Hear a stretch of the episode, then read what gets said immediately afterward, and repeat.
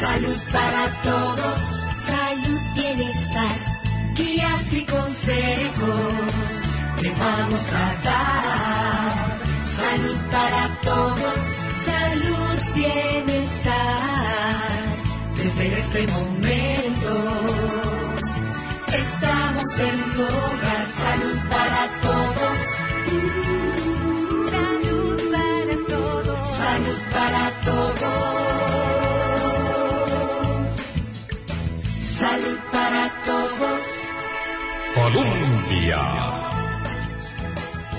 Hola, ¿qué tal? Muy buenos días amigos, bienvenidos a nuestro programa de hoy, viernes 31 de enero. Les saluda Gabriela Castro y me complace muchísimo recibirlos en esta mañana, cerrando semana y cerrando mes también. Se nos fue enero y bueno, esperamos que el próximo mes de febrero pues llegue cargado de muchísimas bendiciones para todos ustedes. Esperamos que nos pueda acompañar durante este próximo mes y durante todo el año. Ya, ya cerramos este primer mes del año donde hemos estado muy enfocados en temitas que hemos seleccionado con muchísimo cariño, inspirados como siempre en el mejoramiento de la calidad de vida suya, en el autocuidado de la salud y sobre todo, pues, eh, estas fechas siempre de inicio de año donde en muchas oportunidades se replantean nuevos propósitos y nuevas metas en relación con el tema de estilos de vida saludable. Hablamos de actividad física, de los propósitos que hay muchas veces en nutrición, de bajar de peso, la salud como toda una integralidad. Vimos también, por supuesto, la parte mental y bueno, una serie de, de temas que sabemos que son de muchísima utilidad, por supuesto, no solamente cuando inicia el año, sino durante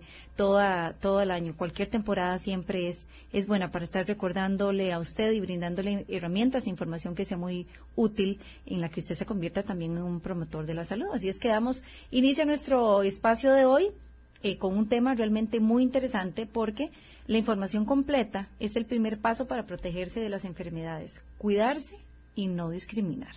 Costa Rica ha tenido un sistema de seguridad social ampliamente extendido entre la población. Sin embargo, aún enfrenta el reto de poner alto algunas enfermedades importantes, entre ellas las infecciones de transmisión sexual.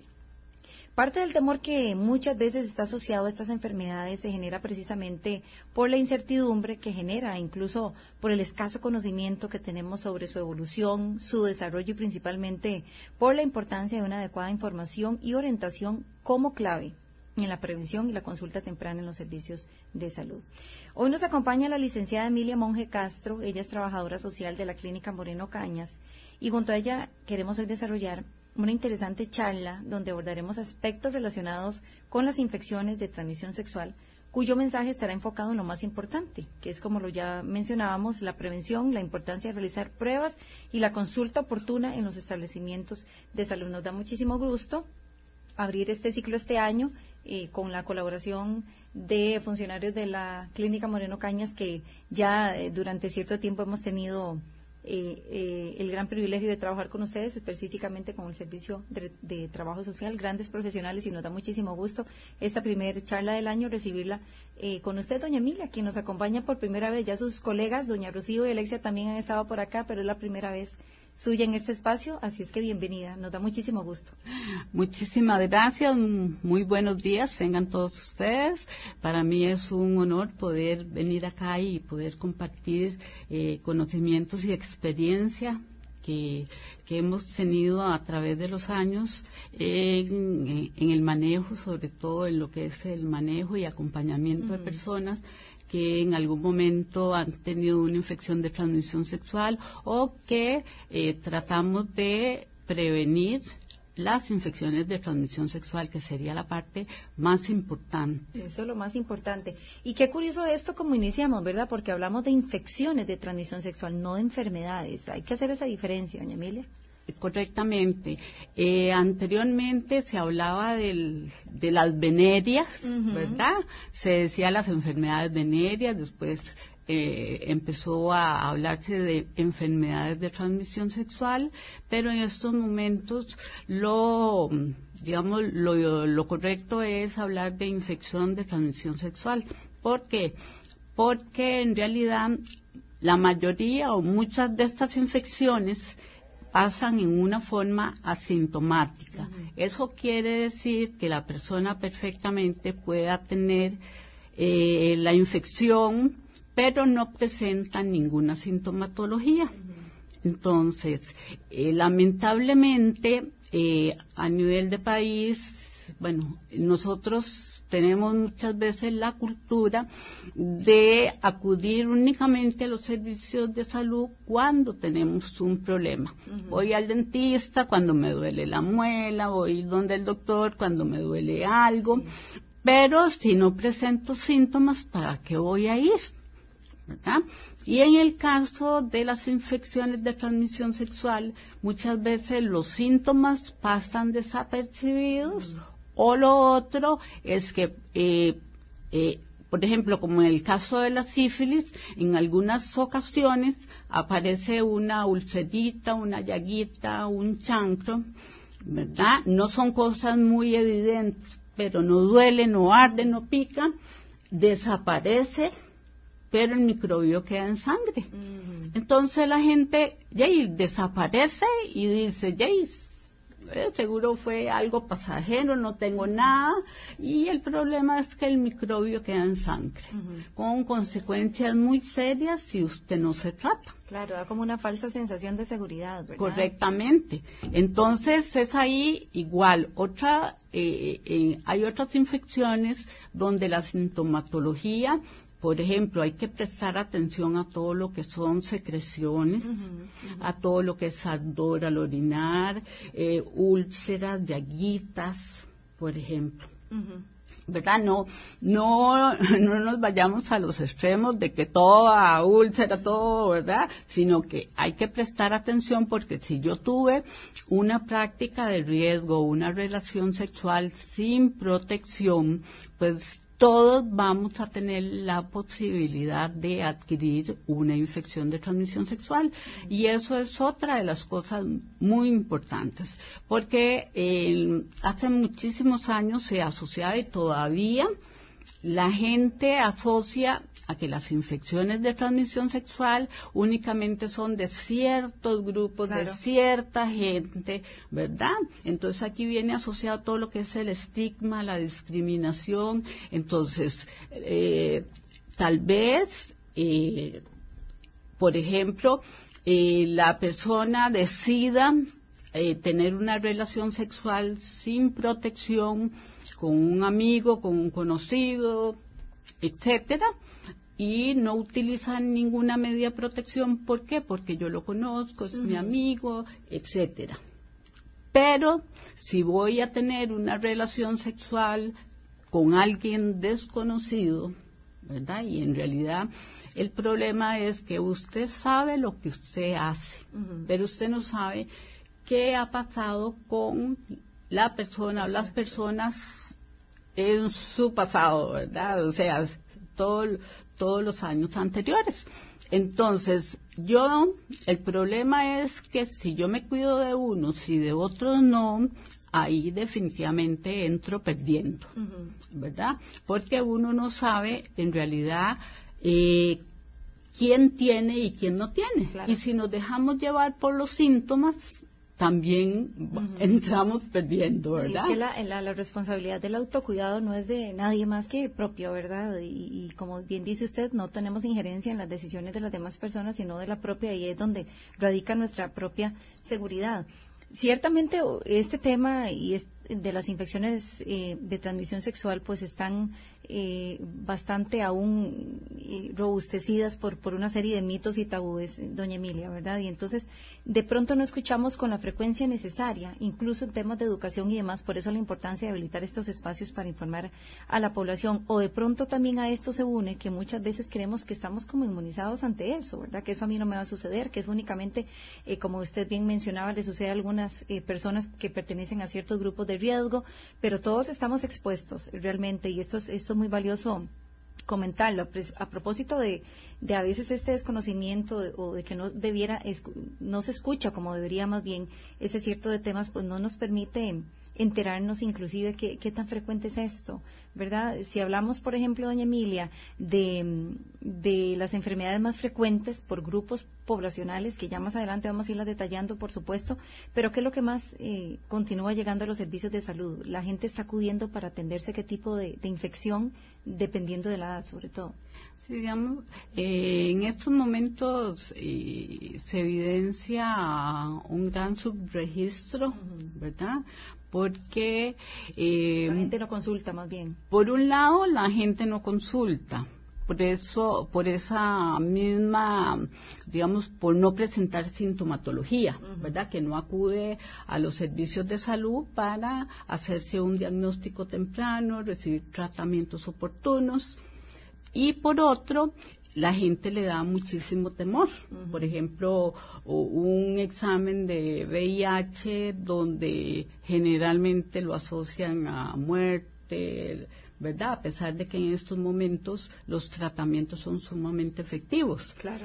Pero siempre, o sea, la gente tiene ese gran temor a llegar y practicarse una prueba. Entonces muchas veces va postergando la decisión y en esto eh, va muy ligado y, es importante que también nosotros tengamos muy claro todo lo que es la parte de derechos de salud sexual y reproductiva y también todo lo que son habilidades para la vida. ¿Por qué? Porque ahí todo, digamos, tenemos derecho a tener conocimiento de con respecto a la, a la infección, a las infecciones, a, a, los servicios que se prestan. Tenemos que tener derecho a decir no, que es una de las cosas más importantes, ¿verdad? a, a decidir cuál método de protección vamos a utilizar. Tenemos que eh, eh, trabajar sobre todo eh, repito, en lo que son habilidades para la vida, en lo que se refiere a toma de decisiones, a ser asertivo, a poder eh, negociar, a poder tomar decisiones, a poder ser crítico, ¿verdad? O sea, no es eso lleva muchísimo, ¿verdad?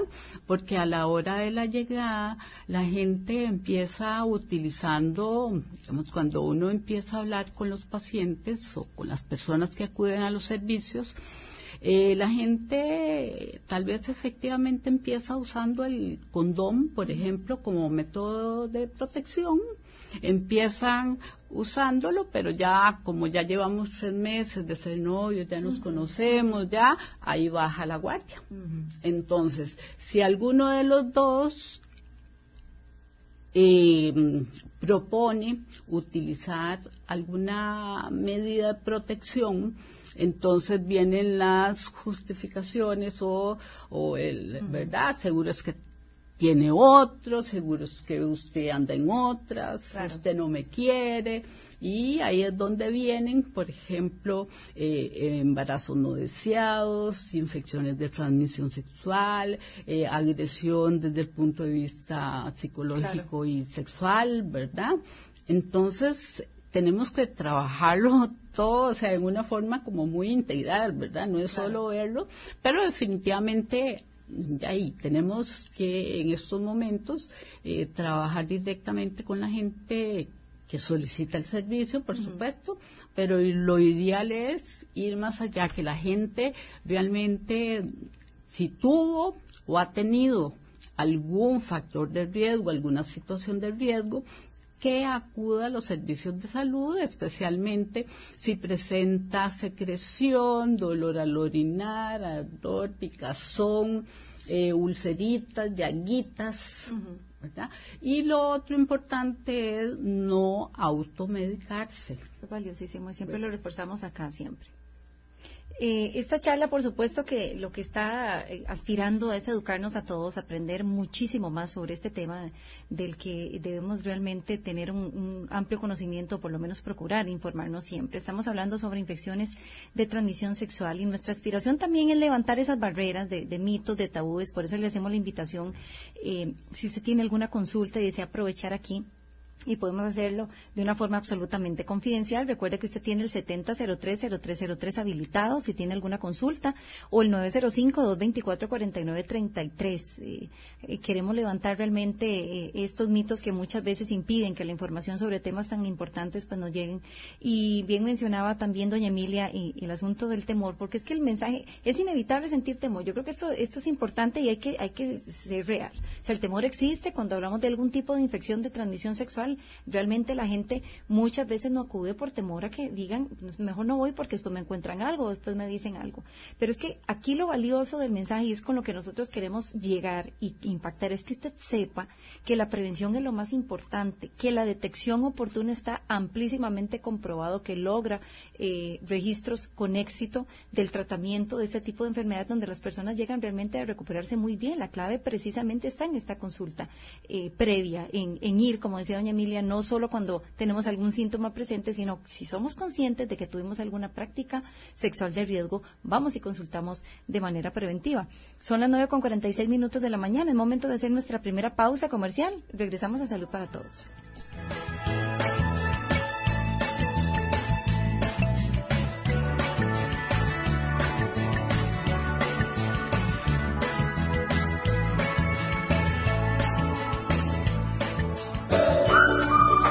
Los buenos hábitos son indispensables para mantener la salud. Cuando tosa o estornude, tápese la boca y la nariz con un pañuelo desechable, descártelo y luego lávese las manos con agua y jabón. Si no tiene pañuelo, cúbrase la boca y la nariz con la parte superior del brazo, no con las manos. Libérese de los microbios. Caja Costarricense de Seguro Social. Padres y madres de familia. A partir del 3 de diciembre estará disponible en todos los EVAIS la segunda dosis de la vacuna contra el virus que produce el cáncer de cervix.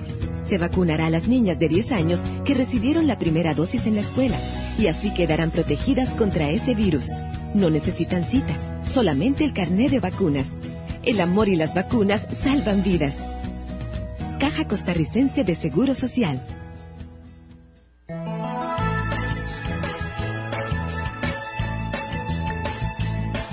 Colombia. Regresamos a Salud para Todos. Muchísimas gracias por continuar en compañía de nuestro espacio. Hoy estamos en compañía de la licenciada Emilia Monge Castro, ella de la Clínica Moreno Cañas, y estamos hablando sobre infecciones de transmisión sexual. Recuerde que este espacio es suyo y lo tiene disponible para que usted haga cualquier consulta, cualquier inquietud sobre este tema. Con muchísimo gusto lo vamos a recibir y darle lectura a través del 7003-0303 o el 905-224-4933. Vamos a, entre todos, a construir una charla en la que podamos educarnos bastante y, ojalá que cuando lo escuchemos pues eh, nos permita también crear conciencia sobre la importancia de, este tema de verlo a manera de con un enfoque preventivo y de detección oportuna que es lo más valioso aquí. No el temor en sí ni los síntomas sino la detección la prevención que es lo más valioso en cualquier aspecto eh, de salud por supuesto también el autocuidado. Hablamos entonces eh, Previo a la pausa, dentro de todo nos mencionaba usted pues a lo que de forma generalizada debemos estar atentos todas las personas ante cualquier síntoma. Bueno, bien nos mencionaba también que en muchas oportunidades estas infecciones no presentan síntomas eh, y ya vamos a ir eh, desglosando en detalle eh, algunas de ellas, pero creo que sí es importante también recordar las principales formas en cómo se transmiten, porque en esto también existen muchísimos mitos, ¿verdad? Normalmente eh, cuando estamos eh, con actividad sexual o en una práctica sexual activa, ¿cuáles son esas acciones realmente que sí pueden generar algún tipo de riesgo para que haya contagio y cuáles dentro de esa misma relación sexual no representan algún riesgo? Eh, básicamente, relación sexual eh, coital, ¿verdad? El, ya sea lo que es relación, aquí no importa eh, si es hombre con hombre, hombre, mujer, mujer, hombre, ¿verdad? Sino lo importante es el tipo de práctica que realice que va a aumentar o disminuir el riesgo, ¿verdad? Entonces, eh, generalmente el virus eh, podría, en el caso del virus del SIDA, por ejemplo, eh, está presente en lo que es sangre, semen, en el lubricante que el hombre tiene antes de eyacular, en fluidos vaginales, en leche materna, ¿verdad? Entonces, eh, todo eso es evitar, digamos, el contacto, ya sea sexo anal, sexo oral o sexo vaginal sin protección.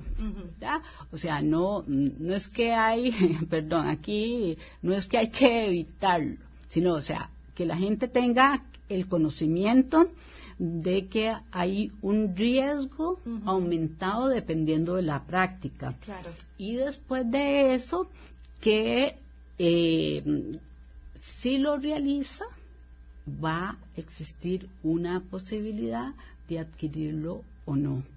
¿verdad? Y contacto directo eh, con la lesión, básicamente en aquellos casos donde podemos clasificar eh, las infecciones, eh, algunas secrecionales o ulcerosas, o, ¿verdad? Entonces, contacto directo con lesiones es donde existen más posibilidades para adquirir o transmitir una, una por supuesto que aquí eh, el énfasis en, estas infecciones de transmisión sexual y, lo estamos dando con este contacto eh, directo que usted mencionaba, ¿verdad? Entre pene, vagina, ano o, boca, porque esas son las formas también. Pero existen otras vías de transmisión, ¿verdad, doña Emilia? Que es importante que la gente tenga conocimiento también. Sí, por ejemplo, eh, transmisión y bueno, tal vez se me pase la mano hablar un poquito más del virus del del virus de la inmunodeficiencia humana, el VIH, eh, porque fue ahí donde, o es ahí donde he tenido mi mayor experiencia y donde he trabajado por muchísimos años, sin embargo hay que tener presente que también son otras posibilidades, por ejemplo, de transmisión, eh, madre, hijo, es importantísimo porque la gente tiene la creencia de que el virus del SIDA se podría heredar, ¿verdad? O sea, yo, mamá, tengo que estar infectada, tengo que tener el virus, tengo que tener la infección para que exista la posibilidad de yo transmitir la infección, ya sea durante el embarazo, propiamente en el parto o después del parto. ¿verdad? Entonces, existe la posibilidad de estar en contacto directo con mis fluidos, con sangre y en el caso específico del VIH, directamente con leche materna, ¿verdad? Pero no es que eh, si yo eventualmente tuve otros hijos y esos y yo no estaba infectada, pues obviamente esos hijos no van o no no estuvieron expuestos, a menos que haya dado leche materna, existe una posibilidad. ¿verdad? Y a pesar de en, eh, nosotros en estos momentos, eh, a nivel de caja, eh, una de las políticas más importantes es todo lo que es el realizar examen, por ejemplo, en el primer control prenatal se envía el VDRL, que es el que detecta sífilis, y el VIH. ¿Por qué? Porque eh, eh, en el caso del VDRL inmediatamente hay que dar tratamiento a mamá para evitar que bebé nazca con eh, severas consecuencias. Y lo importante de esto es que la sífilis tiene cura.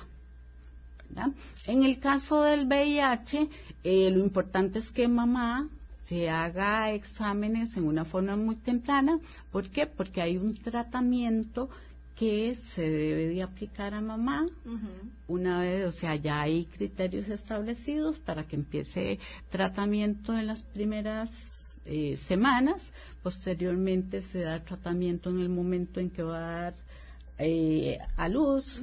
Se le va a dar tratamiento a bebé en las primeras horas de nacimiento y posterior, ¿verdad? Entonces, todo eso es información para, eh, como decía usted, el hacerse o tomar la decisión de hacerse una prueba, pues obviamente da mucho miedo, ¿verdad? Porque eh, ya hay una decisión de estas o un resultado de estas, ya ahí nos va a dar noticias que podrían cambiar en una forma eh, diferente en nuestras vidas, ¿verdad?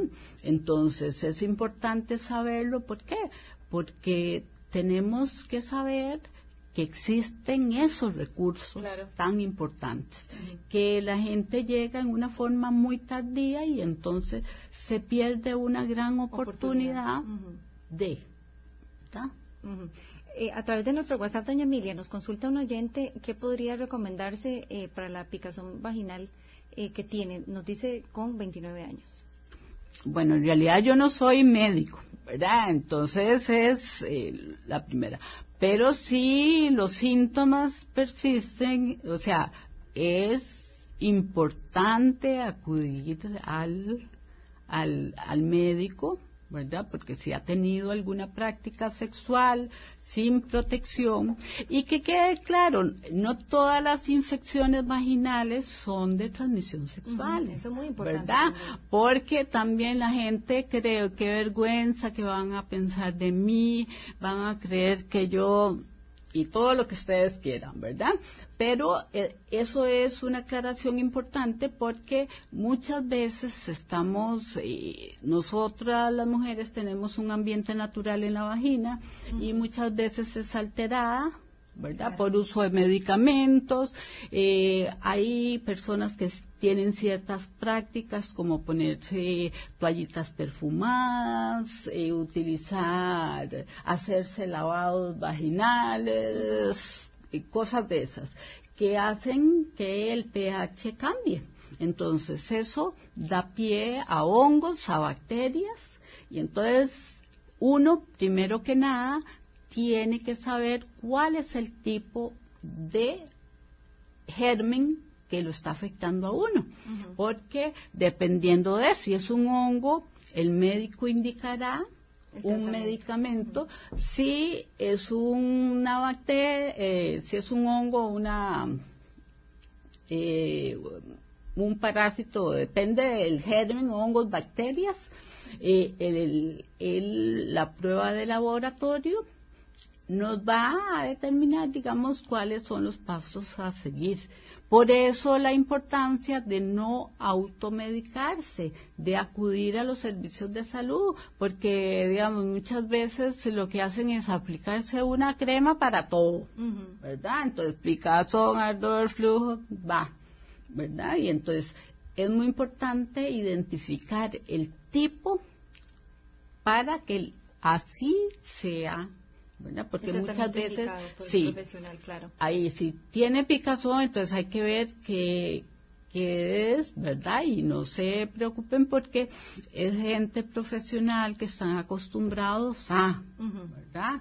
Y entonces si hay secreción o lo que sea, eh, el médico indicará que se haga un cultivo o indicará de acuerdo a, a a lo que diga la persona que tiene, ¿verdad?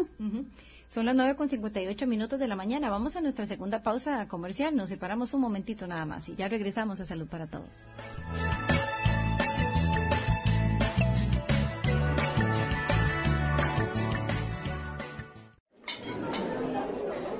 ¿Cuándo hay que aplicar la segunda dosis de la vacuna contra el virus de papiloma? El 3 de diciembre. Ya están listas en el EVAIS. ¿En cuál EVAIS? En el que lo atienden a uno normalmente. No hay que sacar cita y únicamente hay que llevar el carnet de las vacunas. Qué bueno que pudimos vacunarlas. Claro, y además completaron el cuadro de vacunación. El amor y las vacunas salvan vidas. Caja Costarricense de Seguro Social. Colombia.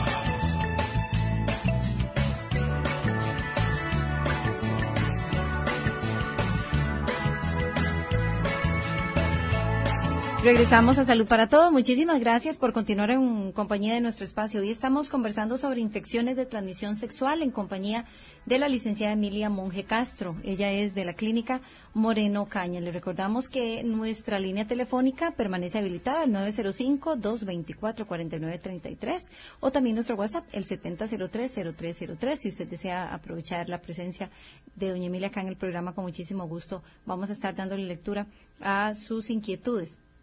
Otra de las consultitas que nos llega de un oyente, doña Emilia, y nos dice lo siguiente para ver de qué manera podemos orientarlo. Tengo una relación, pero experimento irritación en el pene, pero la compañera considera que está bien.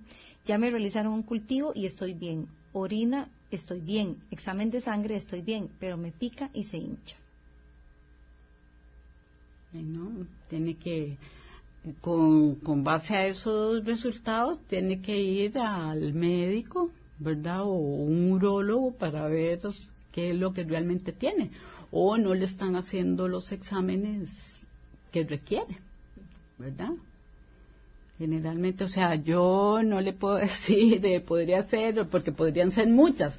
Lo otro es que los síntomas no son exclusivos. Un mismo síntoma puede ser para muchas infecciones a la vez, ¿verdad? Entonces, eh, habría que ver lo otro, el tipo de secreción, el tipo, el color de la secreción, el olor de la secreción.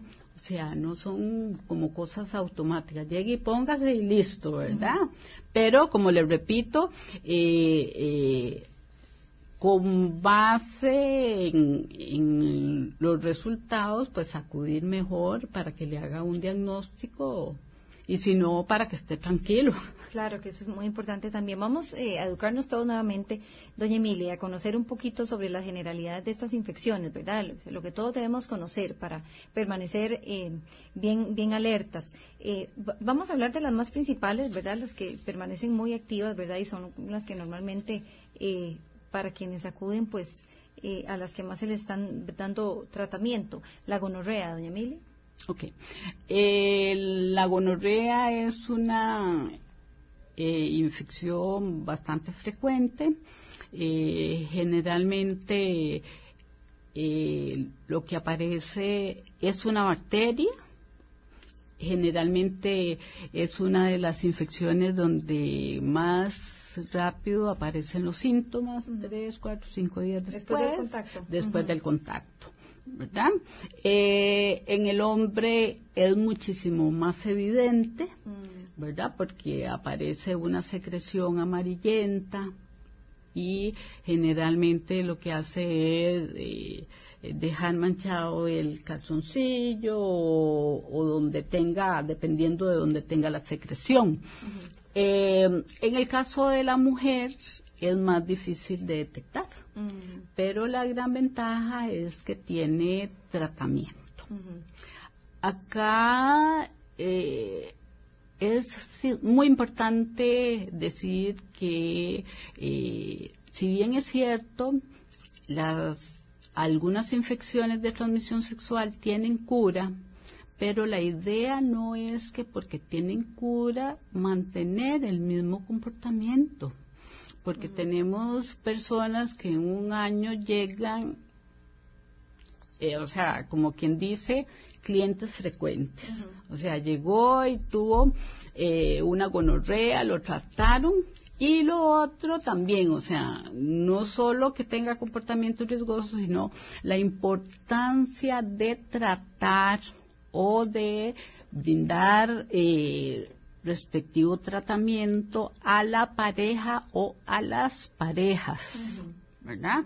Porque muchas veces llega, se trata, pero no le dijo nada a la pareja o a las parejas, vuelve a tener relaciones sexuales y otra vez, como dicen, va de nuevo. ¿verdad? Por eso siempre entonces, doña Emilia, eso es importantísimo lo que usted nos menciona.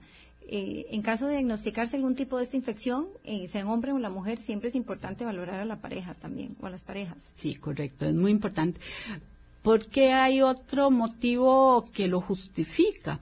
Porque nosotros siempre decimos que detrás de una infección de transmisión sexual es como eh, una puerta abierta que usted tiene o deja para que otras infecciones de transmisión sexual puedan entrar para perfectamente con muchísimo más facilidad. Digamos, en el caso del virus del SIDA, la transmisión no es directa, no es automática, ¿verdad? Es, hay una serie de condiciones que facilitan o limitan la entrada del virus, ¿verdad? Entonces, si yo tengo una ulcerita, tengo una llaguita, tengo una secreción, tengo una lesioncita, tengo, digamos, que, que, me pica, que me rasgo, va a haber una lesioncita, va a haber eh, condiciones o va a haber mayores condiciones para que otras infecciones puedan entrar con una mayor facilidad. ¿Cuánto tiempo es prudente, eh, doña Emilia, después de que haya habido alguna práctica sexual de riesgo, por ejemplo, que la persona acuda a que vaya a hacerse un examen? ¿Es inmediato o si hay que dar un tiempito? ¿Cuál es la sugerencia de ustedes? No, hay que dar un tiempito, un tiempito ¿verdad? O lo otro, o sea, eh, somos de la política de las dos cosas. Una, como le decía yo a, a, los pacientes, una es que si usted tuvo relación, porque muchas veces eso es lo que pasa, que el, el fin de semana, por ejemplo, ahora para las fiestas de Liberia, para fin de año, etcétera, ahí la gente tuvo algún factor de riesgo. Entonces, fin de semana y el lunes ya llegan a desfilar, ahí qué, qué torta, que tuve alguna situación de riesgo, que quiero que me hagan todas las infecciones de transmisión sexual. Entonces es importante aclarar que no hay un examen que mida todas las infecciones de transmisión sexual, son exámenes muy específicos. Por lo general, de forma, digamos, inicialmente lo que se hace es el BD, el VDRL, que es el que detecta sífilis, el VIH, y si la persona presenta secreción, pues eh, toman cultivo para ver si hay o no gonorrea o depende de la sintomatología. Entonces, dependiendo del tiempo, usted le puede decir a la persona, bueno, más o menos, este resultado va a ser válido, por ejemplo, de, de tres meses para atrás. No exactamente lo que ha pasado en los últimos tres meses, por ejemplo, ¿verdad? Ahora los periodos de ventana, periodo de ventana quiere decir que uno eh, produce digamos, una respuesta ante una infección. Entonces, los periodos de ventana van a variar de acuerdo a cada una de las infecciones, ¿verdad? Entonces, eso también es muy importante.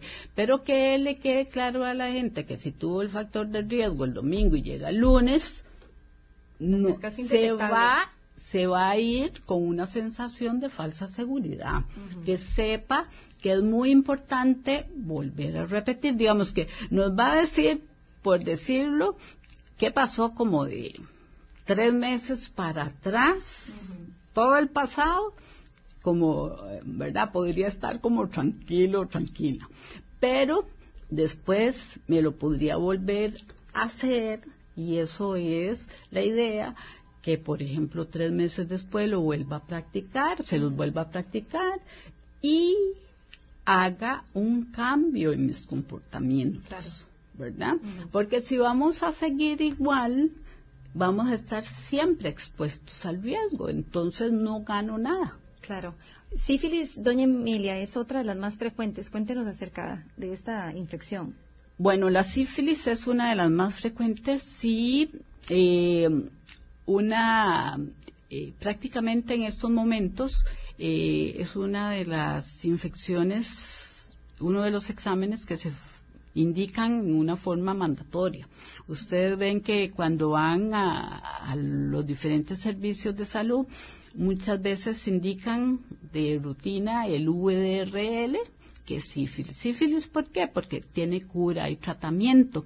Y sobre todo lo que queremos es la prevención en la transmisión de sífilis congénita. Eso es un gran problema que a nivel de país estamos haciendo todos los esfuerzos por erradicar esa parte, por lo menos evitar que se presenten casos de sífilis congénita. Bueno, por eso, como les decía, en el momento en que la mujer queda embarazada, inmediatamente indican BDRL. ¿verdad? ¿Por qué? Porque hay que tratarla. La sífilis tiene cura. El único problema es que eh, tiene diferentes etapas. Entonces, muchas veces aparece una ulcerita, una llaguita, una espinillita. Volvemos a lo mismo, como no me duele, no me arde, no me pica, creo que no fue nada, desaparece, pero posteriormente podría aparecer eh, una, una erupción, unas manchitas en piel, en palma de manos, en plantas de pie, en tórax, ¿verdad? Igualmente, sin tratamiento desaparecen, pero el problema es que eh, microbio queda en sangre y yo podría tener consecuencias muy serias a largo plazo.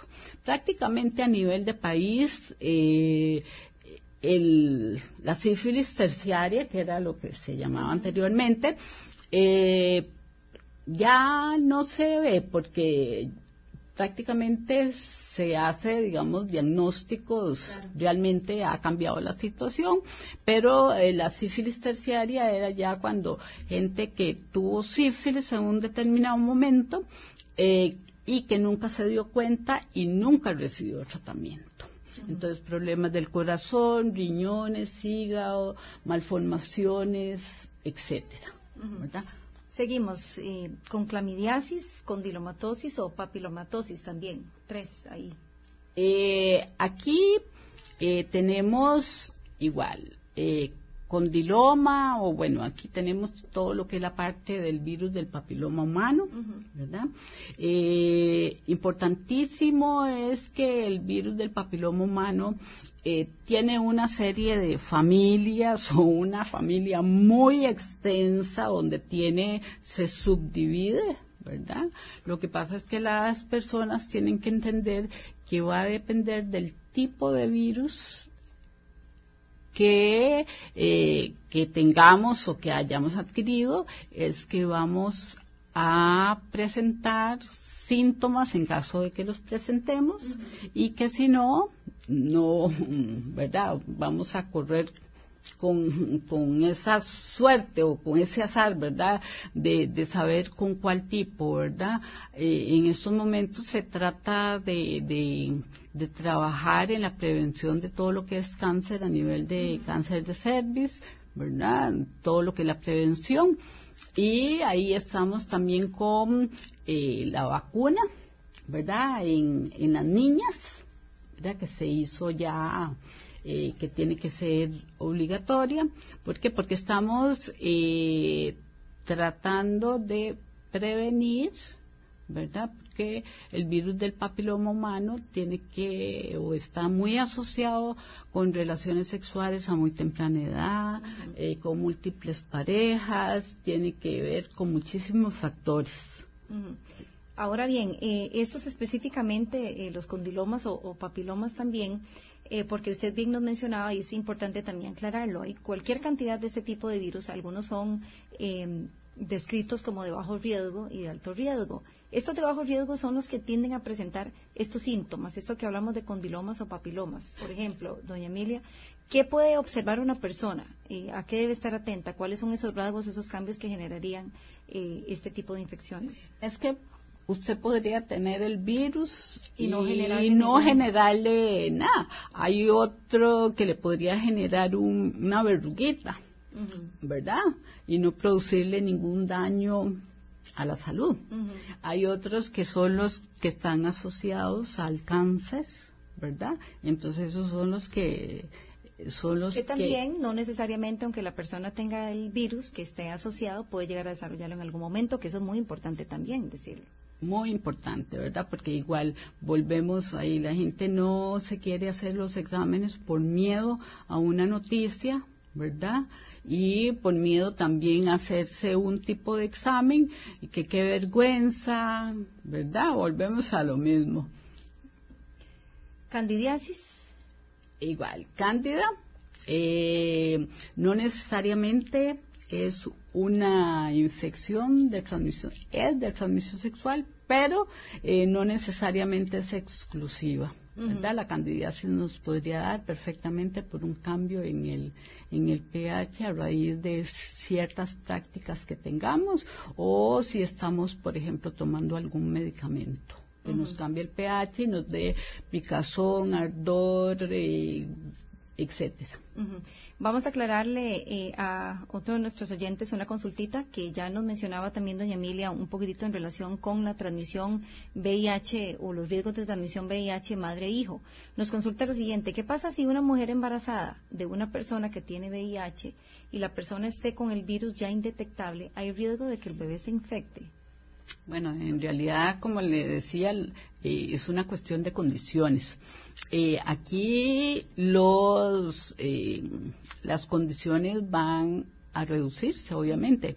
Eh, hablábamos de posibilidad de adquirir o transmitir el virus. Entonces, dentro de esas condiciones está, por ejemplo, la cantidad de, de carga viral que tenga la persona en ese momento. Carga viral es la cantidad de virus que puede andar circulando. Entonces, ¿qué es lo que hace el- los tratamientos que se brindan en estos momentos? O sea, tratar de, de controlar de que el virus se multiplique con tanta facilidad y evitar, digamos, que o, o tener la menor cantidad de virus circulando. Entonces, obviamente, con una carga viral eh, indetectable, eso no, eso significa que, digamos, a nivel de laboratorio, las, digamos, las máquinas o los aparatos, como todo está, eh, este, ¿cómo le digo? Bueno, eh, todo está a nivel pro- de máquinas, está programado. Entonces, eh, nos está, la cantidad de virus es tan poca que no, la prueba no lo detecta. Pero eso no quiere decir que la persona no tenga el virus, que quede claro, porque cuando llega la gente y dice, es que ya yo me curé, Ajá, es que tengo el, el, el carga viral indetectable. No, ¿verdad? O sea, usted a pesar de tener, usted es capaz de transmitirlo, solo que la posibilidad se nos reduce por la carga viral. Estos últimos minutitos del programa, doña Emilia, yo quisiera destinarlos a la parte también más importante, que es las formas más efectivas de pre- prevenir estas infecciones. Eh, hablamos de sexo seguro. Eh, doña Emilia, ¿cuáles son esas prácticas eh, seguras que nos van a, van a contribuir a, minimizar estos riesgos de transmisión? Bueno, como dijimos, es eh, la mayoría o la principal vía de transmisión acá en el país es sexual, entonces tenemos que dar énfasis a esa parte, ¿verdad? En otros países las vías de transmisión eh, que se me olvidó compartirlo anteriormente era eh, transmisión o compartir agujas, jeringas con personas infectadas, transfusiones de sangre, cosas que en este país está totalmente controlado. Y a nivel cultural la gente no tiene ese comportamiento de uso de jeringuillas, de inyectarse, por ejemplo. Eh, entonces, eh, al ser la principal vía de transmisión sexual, pues los esfuerzos tienen que ir dirigidos ahí, ¿verdad? Entonces tenemos que trabajar desde el punto de vista de prevención a nivel de adolescentes, desde, o sea, ¿en qué sentido de educarlos? O sea, para que tenga habilidades para la vida, ¿verdad? El poder decir no, el poder esperar, el poder postergar, el poder tomar una decisión, ¿verdad? el poder negociar. Ahí lo, lo, lo importante también la parte de autoestima, Claro. ¿verdad? Entonces, todo lo que es la postergación de relaciones sexuales en adolescentes es fundamental.